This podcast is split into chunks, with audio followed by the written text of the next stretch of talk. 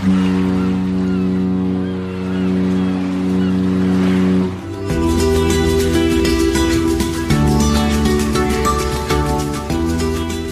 Tricks, der Kreuzfahrt-Podcast. Mit Jerome Brunel, außerdem mit dabei Franz Neumeier. Grüß dich. Hallo Jerome. Und wir haben heute einen Gast, nicht wahr, Franz? Genau, mit uns im Podcast heute ist Daniela Fahr. Sie ist Geschäftsführerin bei Connect Worldwide Recruiting Agency. Ähm, der Name der Firma sagt schon vieles. Äh, sie vermittelt nämlich Jobs auf Kreuzfahrtschiffen. Und damit ist auch schon klar, über was für Thema wir heute sprechen. Ähm, herzlich willkommen, Frau Fahr. Schönen guten Tag. Ich freue mich, dass ich heute dabei sein darf. Vielleicht können Sie ein paar Sätze dazu sagen, was Sie in Ihrem Leben schon gemacht haben, weil ich glaube, Sie haben auch schon auf Schiffen gearbeitet, Sie haben schon ein Buch über das Thema Recruiting geschrieben. Ähm, Sie sind ganz tief drin, richtig? Das ist richtig. Das Thema ist eigentlich das, was ich seit meiner Ausbildung mache, womit ich mich beschäftige. Ganz klassisch im, im Hotelfach gelernt, an der Nordsee, äh, Timmendorfer Strand, von dort ins Ausland nach Amerika und ähm, da kam dann die Idee, doch mal auf einem Schiff zu arbeiten weil ich nicht unbedingt wieder nach Deutschland zurück wollte. Amerika wollte man mich nicht haben. Ähm, das hat nicht geklappt mit der Arbeitserlaubnis und so weiter. Habe ich gesagt, gut, Schiff, das muss doch eine Möglichkeit sein. Und habe mich dann beworben, damals von Philadelphia aus und mich dann in Miami bei verschiedenen Kreuzfahrtreedereien beworben. Und eine Reederei hat zugeschlagen und gesagt, ja, äh, wir haben eine Stelle als Third Purser war für mich natürlich erstmal die große Frage, was um Gottes Willen ist ein Third Purser? Keine Ahnung. Ich habe nur gehört, es geht ab Jamaika los und die zahlen den Flug. Habe ich gesagt, jo, so schlimm kann das nicht sein, das mache ich. Also Zusage gegeben und dann habe ich natürlich recherchiert und rausgefunden, Mensch, das ist ja Rezeption, das ist ja Front Office. War natürlich ganz begeistert, weil das war genau das, was ich eigentlich wollte. Und so habe ich dann, das ist jetzt schon ein bisschen her, 1991 angefangen, ähm, für eine amerikanische Reederei als Third Purser zu arbeiten. Damals war das noch ein bisschen anders als heute. Der erste Vertrag war neun Monate Monate lang. Also neun lang. Monate, sieben Tage Woche, zehn, elf Stunden am Tag. Ich meine, wenn man jung ist, dann kann man das ja noch ganz gut wegstecken, muss ich mal so sagen. Wobei, was das, die Arbeitszeiten angeht, hat sich bis heute da ja nichts geändert, ne? Die, die Verträge sind nicht mehr so lang. Also das die sind Verträge, heute vier bis sechs Monate, ist, ist schon besser ne? geworden. Ja. Aber die Sieben-Tage-Woche gibt's immer noch. Das geht auf dem Schiff ja auch gar nicht anders, weil das ist ja doch wirklich ein, ein Job, der rund um die Uhr läuft und Sieben-Tage-Woche, zehn, elf Stunden, das ist nach wie vor so und ich glaube auch nicht, dass sich das ändern wird. Und Sie sind dann aber irgendwann auch in Deutschland gelandet, richtig? Oder ja, das hat ein bisschen gedauert. Ja, ich bin erst mal vier Jahre zur See gefahren und dann wollte ich gerne an Land und ähm, habe das große Glück gehabt, dass ich bei einer der Firmen, für die ich auf dem Schiff gearbeitet habe, bleiben konnte. Und diese Firma hat damals das ganze Personal für alle Schiffe der Reederei Deilmann gemacht. Und dazu gehörten sieben, acht Flusskreuzfahrtschiffe, das Traumschiff die Berlin, die MS Deutschland und auch noch die Lilly Marleen, das Segelschiff damals. Und da habe ich dann ungefähr knapp fünf Jahre das Personal für die Reederei Deilmann gemacht, von Italien aus. Dann sind wir umgezogen in die Schweiz und dann äh, nach Salzburg. Und dann habe ich irgendwann mal gesagt, noch näher in die Heimat, also wieder zurück nach Hannover. Und dann habe ich gesagt, um das machen zu können und bei diesem Thema zu bleiben, was ich ja wirklich unheimlich spannend nach wie vor finde, habe ich gesagt, dann mache ich mich selbstständig. Dann mache ich eine eigene Agentur auf für die Vermittlung von Fach- und Führungspersonal für Kreuzfahrtschiffe. Und das habe ich dann im Jahr 2000 in Hannover angefangen. Welche Mittel nutzen Sie da? Also ich habe ja auch mal auf dem Schiff gearbeitet, auf der AIDA als Entertainer. Mhm. Da wurde ich ja über die Plattform äh, Crossing angesprochen oder Xing, wie mhm. man auch mhm. manchmal sagt. Ja. Da wurde ich ja direkt angesprochen, hast du nicht Lust, äh, auf einem Schiff zu arbeiten? Komm doch mal vorbei. Wir reden mal miteinander. Machen Sie das auch in der Art oder wie machen Sie das? Wie, wie bekommen Sie Ihre Arbeitskräfte? Mhm. Ist sehr, sehr, sehr umfangreich, wie wir recherchieren recherchieren und suchen und wo wir überall gelistet und verlinkt sind und inserieren. Sehr viel im Internet natürlich, klar, auch über dieses Xing und Facebook und die ganzen großen bekannten Webjobbörsen. Äh, wir inserieren in Zeitungen sehr viel oder auch in Fachmagazinen, jetzt von Rolling Pin über Oscars Job Guide, das ist also sehr, sehr viel. Und natürlich in 13 Jahren Selbstständigkeit ist natürlich unheimlich viele Kontakte und unheimlich viel Mund-zu-Mund-Propaganda. Und wenn wir erfolgreich ein, zwei Leute auf ein Schiff schicken, das spricht sich natürlich auch ganz schnell rum. Ähm, wo kommst du her? Wer hat das alles organisiert? Dann fällt unser Name, dann guckt man ins Internet oder dann kommt auch Facebook mal ins Spiel und dann äh, bewirbt man sich. Und ähm, wir haben natürlich jetzt in den 13 Jahren auch mit den Reedereien so viel Kontakte aufgebaut, dass wir eigentlich immer jeden Tag ganz viele interessante Stellen im Angebot haben. Und meistens ist auch für unsere Bewerber immer etwas dabei, was die auch interessant finden und was wir dann auch erfolgreich ähm, vermitteln können. Sprechen Sie die Leute auch ganz gezielt an, so wie ich angesprochen worden ja. bin? Weil ich habe nie dran gedacht, auf ein Schiff zu gehen. Das hat mich völlig überrascht. Ja, damals. doch, das machen wir auch, ja. Weil genau wie Sie es sagen, es, es gibt einfach Leute, die wissen auch gar nicht so unbedingt, dass die Position, die man macht, auch auf dem Schiff vertreten ist. Ne? Dass mhm. man sowas auch auf dem Schiff machen kann. Also die, diese direkte Ansprache, ja, natürlich, das, das machen wir auch. Wie schwierig ist es denn inzwischen eigentlich, gutes Kreuzfahrtpersonal zu finden? Also Sie, wie Sie es beschreiben, klingt klingt es, als wären sie unterwegs, so wie in, in der freien, äh, in der restlichen Wirtschaft auch Headhunter, die richtig gezielt suchen nach Leuten für bestimmte Personen. Mhm. Es wird immer schwieriger, das ist ganz klar, weil äh, Fach- und Führungskräfte in dem Bereich Hotellerie, Gastronomie, Touristik ähm, weniger werden, weil nicht mehr ganz so viele diesen Lehrberuf annehmen. Es ist natürlich auch so, dass es inzwischen so viele Kreuzfahrtschiffe und auch diese Riesenmenge Flusskreuzfahrtschiffe gibt, dass einfach extrem viele offene Stellen da sind. Es wird extrem gesucht und im Grunde ist es, also als ich angefangen habe, gab es für die meisten Schiffe eine Warteliste, auf die man sich dann setzen lassen konnte und vielleicht nach ein paar Monaten das Glück hatte, nachzurücken und auch mal eine Stelle auf dem Schiff zu kriegen.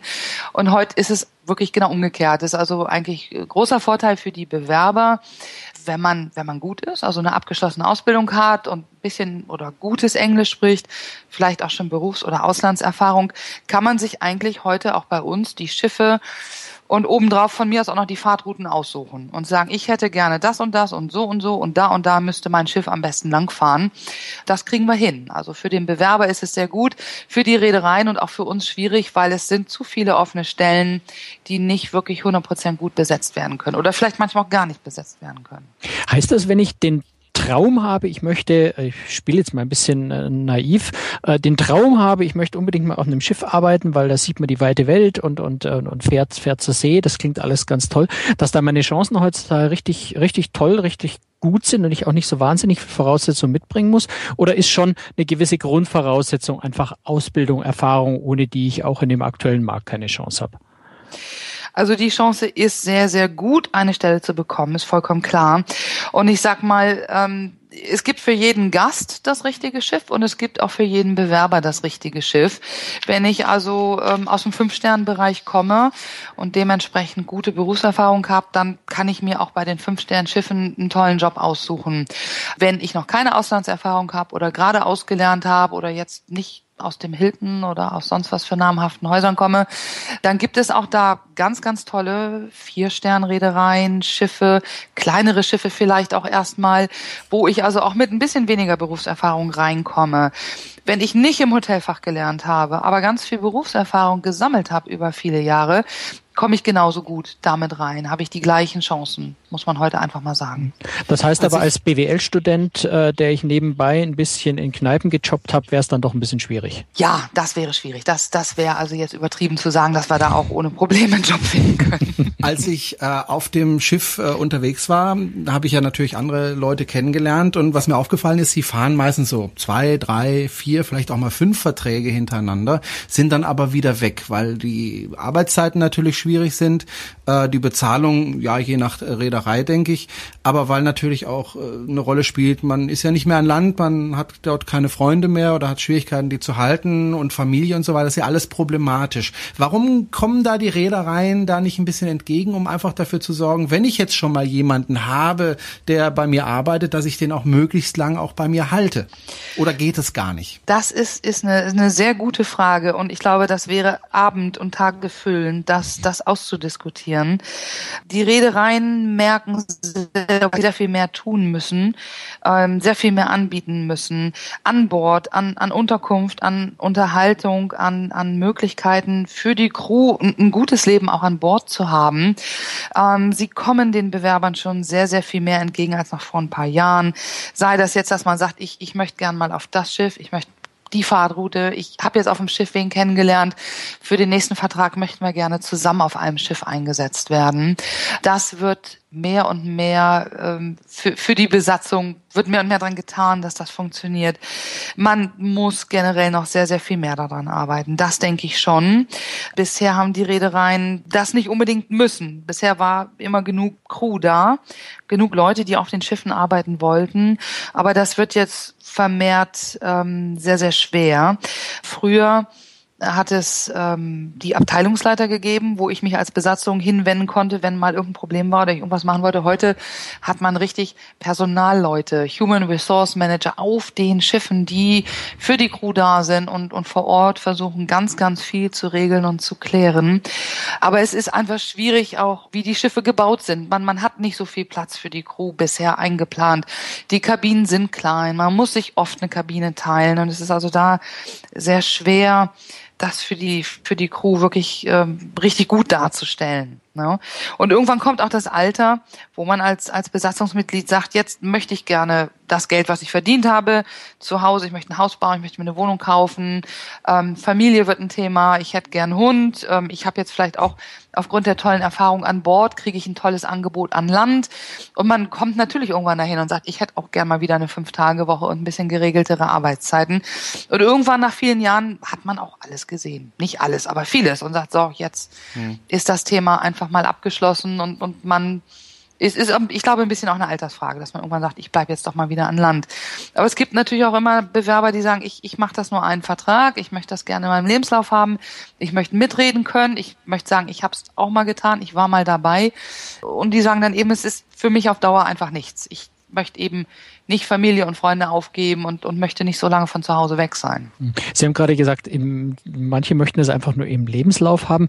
Wie wichtig kann denn das tatsächlich mhm. auch für eine Karriere sein? Ist es so, dass man sagt, wer es auf dem Kreuzfahrtschiff geschafft hat, der ist so stresserprobt, der hat so viel äh, Erfahrung dort gesammelt, das ist so ähm, die Krönung in dem, in dem Lebenslauf, um dann an Land einen richtig tollen Job zu kriegen. Kann man das so sehen? Da bin ich nach wie vor von überzeugt, ja. Und ähm, ich bin auch ganz fest davon überzeugt, dass das die Hotels so sehen, die Personaler oder die Hotelmanager. Das, was man auf dem Schiff lernt und, und sieht und auch an, an ähm, Professionalität dazu gewinnt, ist sehr, sehr groß, sehr viel. Und man, man kommt an die eigenen Grenzen, ganz klar. Sechs Monate, sieben Tage Woche, also man, man kommt an seine eigenen Grenzen, lernt die kennen, lernt ähm, sehr, sehr flexibel zu sein, weil man mit ganz vielen verschiedenen Nationalitäten zusammenarbeitet 50, 60 Nationalitäten auf einem großen Kreuzfahrtschiff auf engstem Raum. Das, glaube ich, kriegt man an Land so nicht mit. Diese Erfahrung kann man so nicht sammeln.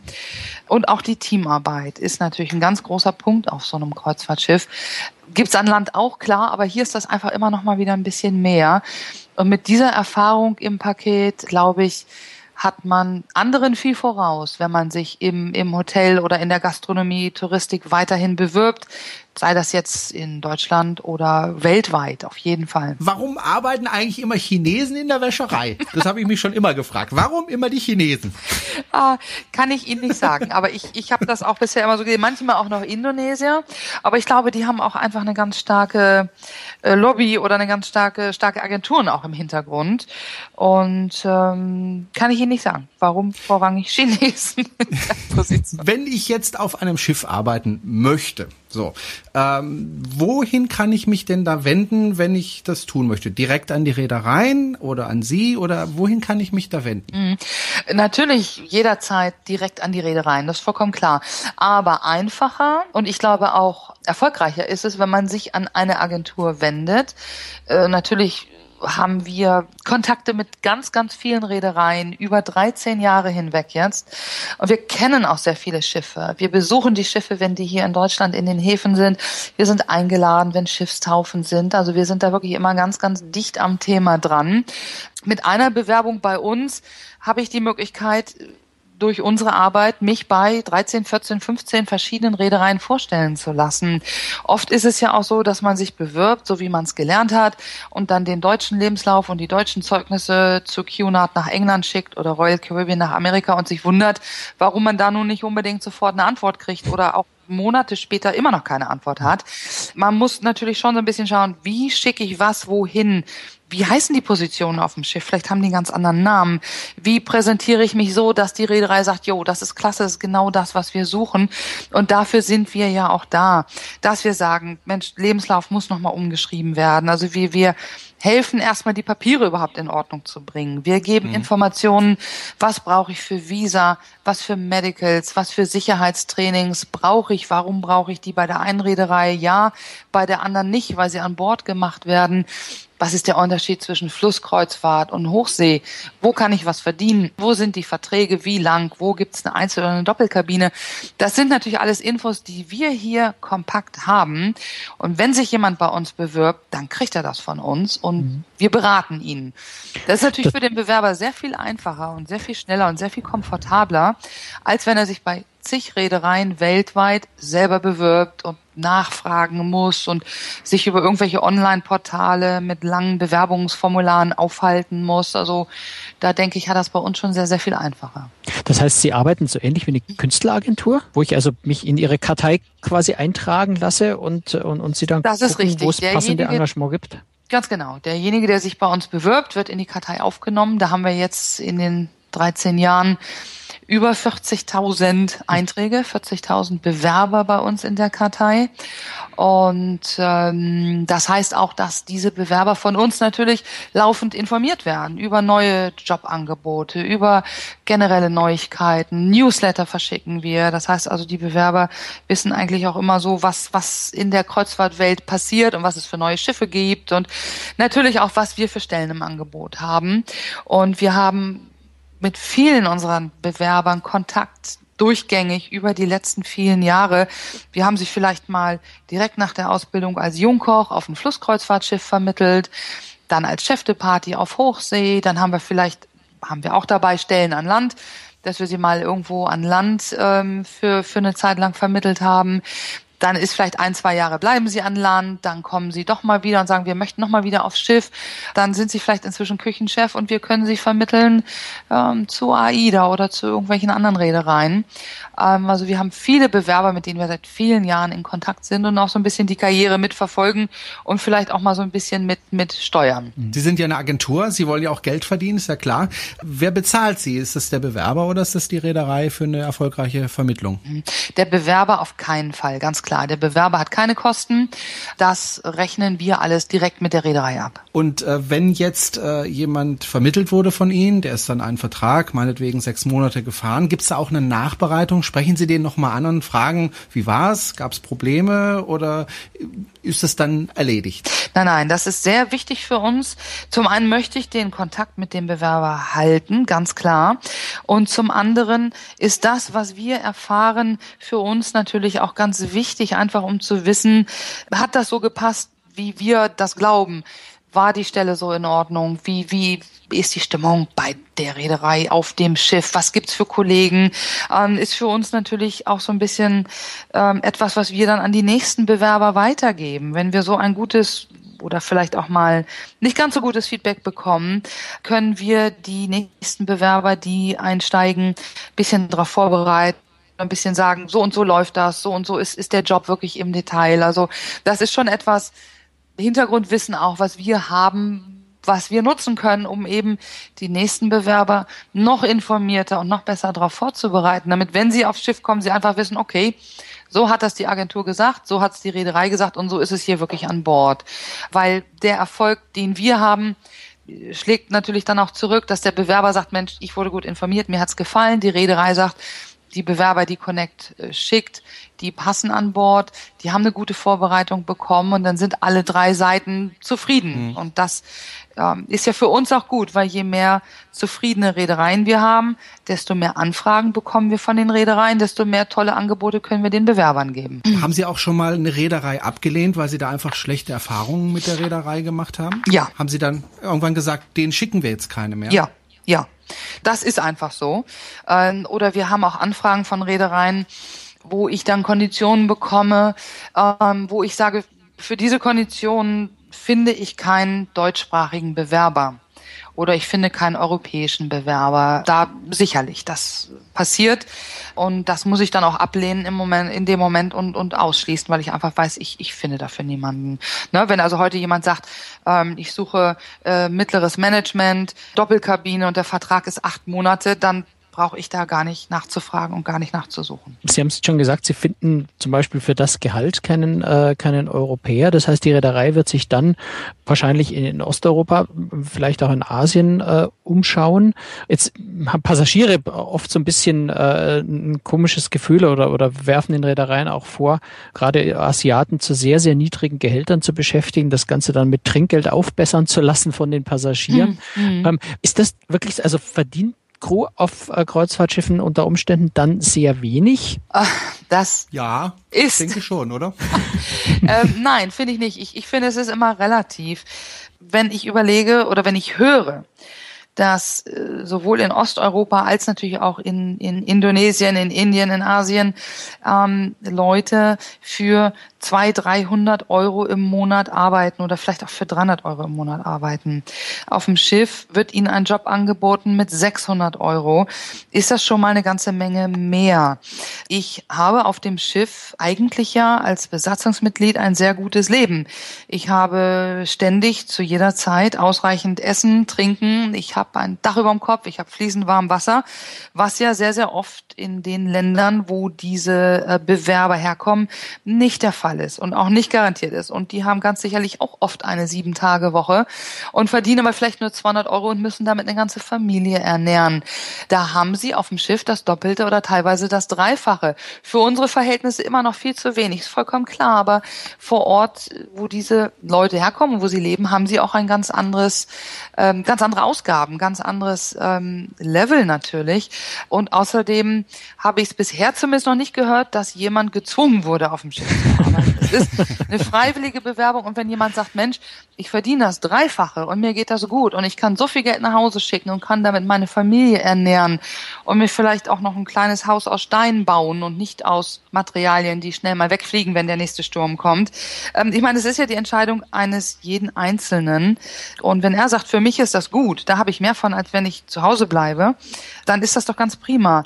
Natürlich darf man diese Gehälter nicht mit den vergleichen, die man hier in Deutschland erwartet. Aber ich habe dort eben auch überhaupt nicht die Ausgaben, die ich in Deutschland, der Schweiz oder in Österreich habe. Trotzdem, also ich, ich war mit einem Filipino in der Kabine, man hat mich dann zwar irgendwann mal gefragt, ob ich einen europäischen äh, Mitfahrer möchte, habe ich aber abgelehnt, warum mhm. auch. Und der hat mir auch irgendwann mal erzählt, was er verdient. Das waren damals 2008, glaube ich, so um die 1000 Dollar, die er bekommen mhm. hat. Und dann habe ich mir mein Gehalt angeguckt und dann habe ich mich ein bisschen schlecht gefühlt. Also mhm. man vergleicht das ja auf dem Schiff. Klar hat er weniger Ausgaben, das weiß ich auch, aber trotzdem trotzdem fand ich das irgendwie, ja, unangenehm für mich. Mhm. mhm. Ich hätte mir einfach gewünscht, der verdient ein bisschen mehr.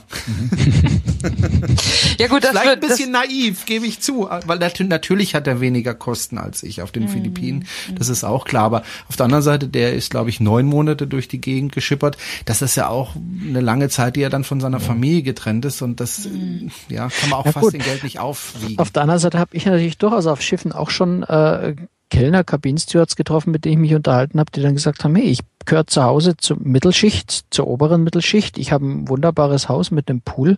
Äh, ich kann meine drei, vier Kinder äh, wunderbar alle drei aufs College schicken. Ich denke schon, dass man da so ein bisschen äh, ja schauen muss, äh, wie der Lebensstandard auch jeweils vor Ort ist. Ähm, andererseits, ich, ich bin mir gar nicht so sicher, ob da nicht der deutsche äh, Mitarbeiter wieder neidisch wird, wenn ich, wenn ich ähm, jetzt einem Asiaten ähm, möglicherweise deutsche Gehälter bezahle und der dort dann zu den oberen 10.000 gehört mit dem Gehalt. Könnte vielleicht auch ein Problem geben. Kann man lange drüber philosophieren, glaube ich. Ja, das, das stimmt. Das ist ein, ein nicht ganz leichtes Thema. Wie, aber bleiben wir beim Thema Gehälter, bleiben und gehen wir wieder zurück äh, zu, zu Deutschen, zu, zu Westeuropäern. Was kann man denn finanziell erwarten, wenn man auf dem Schiff arbeitet? Was kann man da verdienen? Von bis. Man müsste es jetzt vielleicht mal ein bisschen auf irgendeine Position eingrenzen, dass man einfach mal sagt. Ähm, äh, im, Im Schnitt würde ich sagen, es ist auf jeden Fall immer mehr als das, was ich an Land verdiene. Es ist aber natürlich auch mehr Arbeit als die, die ich an Land habe. Ich habe eben keine Fünf-Tage-Woche, sondern ich habe eine Sieben-Tage-Woche. Das ist, ist mal ganz klar. Es ist ja auf den Schiffen Fakt, dass zu, ich sag mal, 85 Prozent ich Unterkunft und, also nein, zu 100 Prozent habe ich auf den Schiffen Unterkunft und Verpflegung frei. Ich habe keine Ausgaben auf dem Schiff. Also ich spare mir da mal sehr, sehr viel Geld. Ich habe eine Krankenversicherung dabei, die ist immer gut und auch immer ausreichend. Ansonsten haben, jetzt komme ich wieder zu den 85 Prozent ungefähr, 85 Prozent der Reedereien Offshore-Verträge. Das heißt, außer dieser Krankenversicherung habe ich keine weiteren sozialen Leistungen. Ich habe keinen deutschen Arbeitsvertrag, außer auf der MS Deutschland zum Beispiel von der Reederei Dahlmann. Da habe ich wirklich noch einen original deutschen Arbeitsvertrag. Die anderen Prozent, die 14, 15, die da noch bleiben, sind Flusskreuzfahrtschiffe oder auch zwei andere Reedereien in Europa, die europäische Arbeitsverträge haben, wo ich dann meine sozialen Leistungen, die Rentenversicherung, Arbeitslosengeld und so weiter, zum Beispiel in der Schweiz bezahlt bekomme. Da gibt's dann diese Abkommen zwischen Schweiz, Deutschland, Schweiz, Österreich und so weiter und so fort. Das heißt, wenn ich da aussteige nach meinen vier, fünf Monaten Vertrag, dann habe ich die Chance, mich dort zu melden und bekomme Arbeitslosengeld und weiß auch, dass meine Rentenversicherung weiter bezahlt wurde. Aber bei allen anderen Kreuzfahrtschiffen ist das nicht der Fall. Das heißt, das Geld, was ich dort bar auf die Hand bekomme, ist eigentlich wie ein Bruttogehalt zu rechnen. Mhm. Ja. Es ist schwer zu sagen. Ich bekomme mehr, ja. Ich gebe fast nichts aus, auch gut.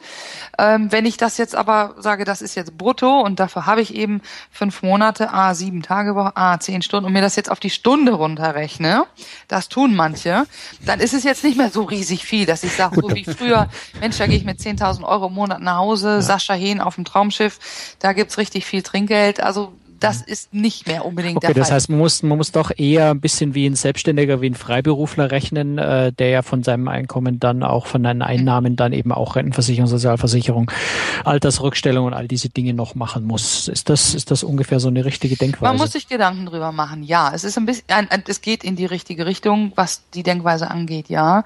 Es kommt auch immer ein bisschen darauf an, mache ich das jetzt einfach nur mal einen Vertrag und sage, Mensch, ich habe hier fünf Monate, jeden Monat 1500 Euro zur Seite gelegt. Das ist richtig viel Geld. Das lege ich mir jetzt erstmal fest an oder dafür kaufe ich mir jetzt mein neues Auto oder was auch immer. Oder sagt man, ich finde das ganz toll, ich will jetzt einfach nochmal vier, fünf Jahre fahren.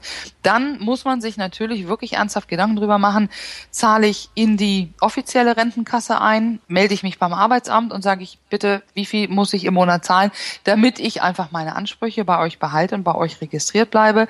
Oder sage ich, ich habe sowieso eine private Altersvorsorge wie es ja heutzutage, würde ich sagen, fast jeder Zweite ganz bestimmt hat. Und, und lege ich mein Geld, was ich verdiene, an und gehe nicht ran und, und baue mir einfach da mein, mein Polster für die Zukunft oder für die spätere Rente mal auf. Da gibt's ganz viele Varianten und Möglichkeiten, aber man muss sich dann einmal richtig ernsthaft Gedanken drüber machen und ich würde auch immer vorschlagen, sich da dann mal ein paar Stunden mit einem Steuerberater zusammenzusetzen und dem einfach mal sagen, so sieht das aus, das verdiene ich. Was mache ich jetzt? Was ist legal, was ist richtig und was ist sinnvoll? Wir reden ja immer darüber, ähm, dass da Verträge gefahren werden. Vielleicht sollte man kurz erklären, äh, wenn man auf dem Schiff arbeitet, bekommt man einen Vertrag und der ist befristet. Je nachdem, vier Monate waren es bei mir oder sechs Monate ist sehr oft üblich mhm. oder eben neun Monate. Gerade bei Asiaten sind es ja oft neun Monate. Danach steht man erstmal mit leeren Händen da. Also man hat ja dann nicht sofort automatisch einen neuen Vertrag. Das ist ja schon eine gewisse Unsicherheit. Ähm, da komme ich jetzt nochmal zurück auf das, was wir vorhin besprochen haben. Nicht wirklich, weil die Reedereien können sich das eigentlich nicht erlauben, jemanden auf Urlaub gehen zu lassen, zu sagen Tschüss und melde dich mal, wenn du nochmal Lust hast, für uns zu fahren. also die sind schon richtig am Ball. Also da geht eigentlich heute, es sei denn, die Reederei sagt, super, den wollen wir jetzt auch gar nicht mehr wieder haben, schön, dass der geht. Aber normal ist ja der Fall, dass man sagt, Mensch, toller Mitarbeiter, hat alles gut geklappt und man wird absolut alles dran setzen, dass dieser Mitarbeiter auf Urlaub geht und seinen Vorvertrag oder seinen richtigen neuen Vertrag in der Tasche hat, dass der weiß, in 83 Tagen komme ich in Palma de Mallorca auf das und das Schiff zurück in der und der Position. Also man lässt niemanden vom Schiff gehen, ohne dass der genau weiß, wann er wiederkommt und ein neues Angebot hat. Oft ist es so, dass dann eigentlich der Bewerber sagt, ach, jo, vielen Dank, also Vertrag nehme ich jetzt mal mit, ich melde mich dann, jetzt möchte ich erstmal Urlaub machen. Mhm. So, und dann passiert es natürlich oft, dass der Bewerber sagt, okay, das habe ich in der Tasche, das ist toll, jetzt gucke ich aber mal, wie ist mein Marktwert? Wer will mich denn sonst noch haben und wer bietet mir vielleicht das bessere Schiff, ich war noch nie in der Karibik, da möchte ich jetzt gerne hin, da kann ich vielleicht 200 Euro mehr verdienen. Ähm, also inzwischen ist es so, dass auch der Bewerber da wieder wirklich äh, die besseren Chancen hat. Mhm. Aber zwischen den Verträgen verdiene ich ja kein Geld. Das ist richtig, das ist richtig. Der Vertrag ist zu Ende, das ist, wenn ich ja, Saison Schweiz, Österreich, dann habe ich einfach auch da eine gewisse Auszeit, wo ich nichts verdiene. Ja, das, das ist wohl wahr. Mhm. Kann man auf einem Schiff relativ schnell Karriere machen oder ist es dort ganz ähnlich wie an Land, wo man sich doch durch die langsamen Stufen über Jahre hinweg hocharbeiten muss, um, sag ich mal, im Service irgendwann mal vielleicht Maitre d' zu werden? Mhm. Sehr gute Frage. Ähm, natürlich ist das auf dem Schiff sehr, sehr viel schneller. Alleine schon dadurch bedingt, dass auch mein Vorgesetzter ähm, alle vier Monate erstmal auf Urlaub geht. Da ist er erstmal weg, die Stelle wird frei. Ich bin vor Ort, ich habe hm. meinen Job gut gemacht. Ähm, okay. Da wird man mir das doch erstmal anbieten. Und das ist auch so. Also bevor die Reedereien von außen Management oder mittleres Management sich reinholen, vielleicht neue Leute, die noch nie für die Firma oder vielleicht noch nie auf dem Schiff gearbeitet haben, guckt man immer erstmal, wen habe ich denn an Bord? Wen kenne ich denn schon? Wer kennt uns? Wen kann ich befördern? Wen kann ich da einsetzen? Und wenn ich das dann ganz gut mache, habe ich natürlich alle Chancen, Chancen der Welt, auch in, in Zukunft weiterhin in so einer Position zu fahren. Und fast alle Reedereien sind am expandieren, nach wie vor. Fast alle Reedereien bringen jedes oder jedes zweite Jahr ein neues Schiff raus. Ich habe also auch bei meiner Reederei mit, mit dieser Zukunftsperspektive die Chance, auch wieder weiterzukommen. Vom Restaurant Steward zum Assistant Restaurant Manager, von dort zum Restaurant Manager. Und viele Reedereien, die so am expandieren sind, haben natürlich auch Managementprogramme an Bord und gucken, wo ist unser zukünftiger F&B Manager, wo ist unser zukünftiger Hotelmanager, wen kann ich in diese Programme mit reinnehmen, um einfach das Personal innerhalb der Reederei aufzubauen, zu trainieren, weiterzubilden, zu fördern. Also da hatte ich vorhin vielleicht nicht, nicht angebracht. Äh, das hätte gut zu dem Thema gepasst, was tun denn die Reedereien auch, damit die ähm, guten Mitarbeiter wieder zurückkommen mhm. oder einfach auch ein bisschen länger auf den Schiffen bleiben. Also da wird vor Ort schon eine ganze Menge getan in dem Bereich. Welche Jobs gibt's eigentlich auf Schiffen? Also klar ist Restaurant, Hotellerie, äh, das ist klar, vielleicht noch Unterhaltung, aber was gibt's denn noch für Jobs, an die vielleicht gar keiner denkt? Ja, wo ich viele Jahre nicht dran gedacht habe, was ich jetzt gerade ganz erfolgreich vermittelt habe, ist IT, IT-Manager, IT-Administratoren, Systeminformatiker. Also ich meine, was da heute auf so einem Schiff an Computern durch die Gegend fährt, an Technik, an das, das ist ja gewaltig. Das ist ja ganz, ganz, ganz großes Kino, was da so passiert. Und die brauchen natürlich auch solche Leute. Und jetzt, klar, war für mich vor ein paar paar Wochen die Anfrage von, von TUI, wir brauchen Systeminformatiker. Ich sag, toll, wo kriege ich die denn jetzt her? Also das war für mich auch ein ganz spannendes neues Thema. Mhm. Ich habe ein bisschen recherchiert, wir haben das ausgeschrieben, wir haben alles Mögliche in, in Bewegung gesetzt und jetzt habe ich einen sogar wirklich relativ jungen Mann, der im nächsten Jahr, im Januar schon bei, bei TUI anfängt und der hat jetzt auch gleich den Jackpot das große losgezogen, der geht gleich in die Werft rein, der ist gleich beim Neubau des Schiffes dabei und ich meine, der sammelt natürlich jetzt richtig tolle, spannende Erfahrungen da. Ne? Mhm. Ähm, ich denke, Jobs, wo man vielleicht nicht immer dran denkt, die Boutique an Bord, der Shop, der, der ganze Wellness- und Spa-Bereich, aber auch ganz viele Positionen hinter den Kulissen, das ganze Controlling, die ganzen ich weiß jetzt gar nicht, wie man es auf Deutsch nennt, die Sanitation Officer, die sich mhm. also um der ganze Hygienebereich? Der ganze Hygienebereich, ja, ganz genau. Diese ganzen Positionen, die vor allem diese ganz, ganz großen Schiffe jetzt einfach mit sich bringen. Personalleute, Human Resource Manager auf den Schiffen, ähm, das ist natürlich, wie gesagt, auch relativ neu. Floristen, Gärtner, Golfpros, also Yogalehrer, also ich meine, da ist eigentlich ganz Gibt's auch Lehrer an Bord? Ja, gibt nicht, es, ne? gibt es, gibt es, ja. Gibt es? Ja. Wo muss ich mich bewerben? Bei mir. haben wir dieses Jahr vermittelt. Tolles Thema, interessantes Thema. Mhm.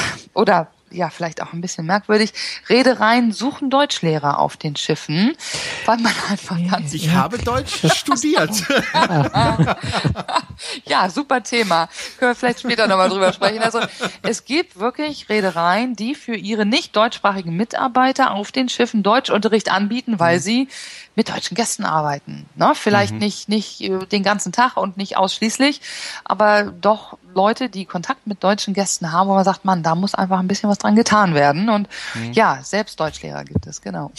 Jetzt bin ich äh, schon ein bisschen älter, nämlich 45. Habe ich in dem Alter eigentlich noch eine Chance oder ist Kreuzfahrtschiff-Job was für wirklich junge Leute, für 20, 25-Jährige? Es kommt auf die Position an. Wenn ich also sage, ich, ich war noch nie auf dem Schiff und möchte jetzt, gibt es ja manchmal auch, ich möchte jetzt unbedingt an der Rezeption arbeiten oder im, im Service oh, würde ich sagen, muss man sich wirklich genau überlegen, ob man sich diesen Stress, sag ich mal, antun möchte. Ähm, oft ist es ja dann auch so, dass gewisse Positionen eine Doppelkabine haben. Und dann sage ich immer, Mensch, möchte man mit, mit 45 sich noch eine Kabine mit wem teilen, der 20 ist und vielleicht sagt Party, Schiff, mhm. Action. Da muss man einfach genau überlegen, eine, eine wirkliche Altersgrenze würde ich sagen, nein. Es kommt drauf an, was habe ich bisher gemacht, in welcher Position kann ich aufs Schiff gehen und wird diese Position angeboten. Es gibt ja zum Beispiel auch diese Gentleman Host, die dann zum Beispiel ja. bei QNAT gerne eingesetzt werden, beim Tanztee, ne, und sich so dann ähm, um die alleinreisenden Damen kümmern mhm. und einfach so als, als wirklich Gentleman Host, als netter Entertainer ähm, vor Ort sind. Ja, und da, wenn da jemand mit 68 kommt, passt das super. Ja. ja. Wir haben jetzt über unglaublich viele Details gesprochen und, und es gibt noch ganz viele weitere Details, über die wir sprechen ja. könnten. Wenn ich mich als äh, jemand, der gerne auf dem Schiff arbeiten möchte, weiter informieren will. Sie machen zum Beispiel im Januar in Bremerhaven äh, schon zum vierten Mal den Cruise Recruiting Tag, richtig? Ja. Da kann ich mich doch auch mal einfach hingehen, informieren. Das sind vermutlich einige Reedereien da, mit denen ich mich sprechen kann. Ist es eine gute Gelegenheit, wenn ich auch noch gar nicht so genau weiß, was ich will? Ich weiß nur, ich will aufs Schiff. Dieser jetzt vierte Kurs Recruiting Tag ähm, wird im kommenden Jahr auf zwei Tage ausgeweitet. Das spricht einfach dafür, dass wir so viele Bewerber hatten und auch so viele Reedereien, dass das an einem Tag einfach überhaupt nicht mehr machbar war. Die, die Warteschlangen waren zu lang. es war also zu viel Nachfrage. Deshalb machen wir es jetzt über zwei Tage.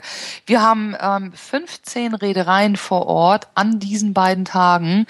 See- und Flusskreuzfahrt. Vier Stern, fünf Stern, deutschsprachig, europäisch, nur englischsprachig. Es ist für jeden was dabei. Für den jungen Einsteiger, der gerade seine Ausbildung fertig hat und sagt, ich möchte gern im Service, in der Küche mal auf dem Schiff arbeiten, bis hin zu eben wirklich den ganz tollen Fünf-Stern-Reedereien, wo man sagt, ja, da möchte ich gerne hin, ich habe schon ein bisschen Erfahrung gesammelt.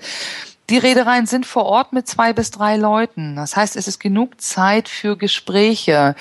Ähm, alle halbe Stunde präsentiert sich eine Reederei. Das heißt, als Bewerber kann ich den ganzen Tag eigentlich da sitzen und mir die eine Reederei nach der anderen anhören. Was haben die für Schiffe? Was bieten die? Wie präsentieren die sich? Äh, finde ich die gut? Finde ich die nicht so gut? Und dann kann ich danach dorthin gehen und sagen, passt auf, ich habe gerade euren Film gesehen, ich habe gerade gehört, was, was ihr so macht.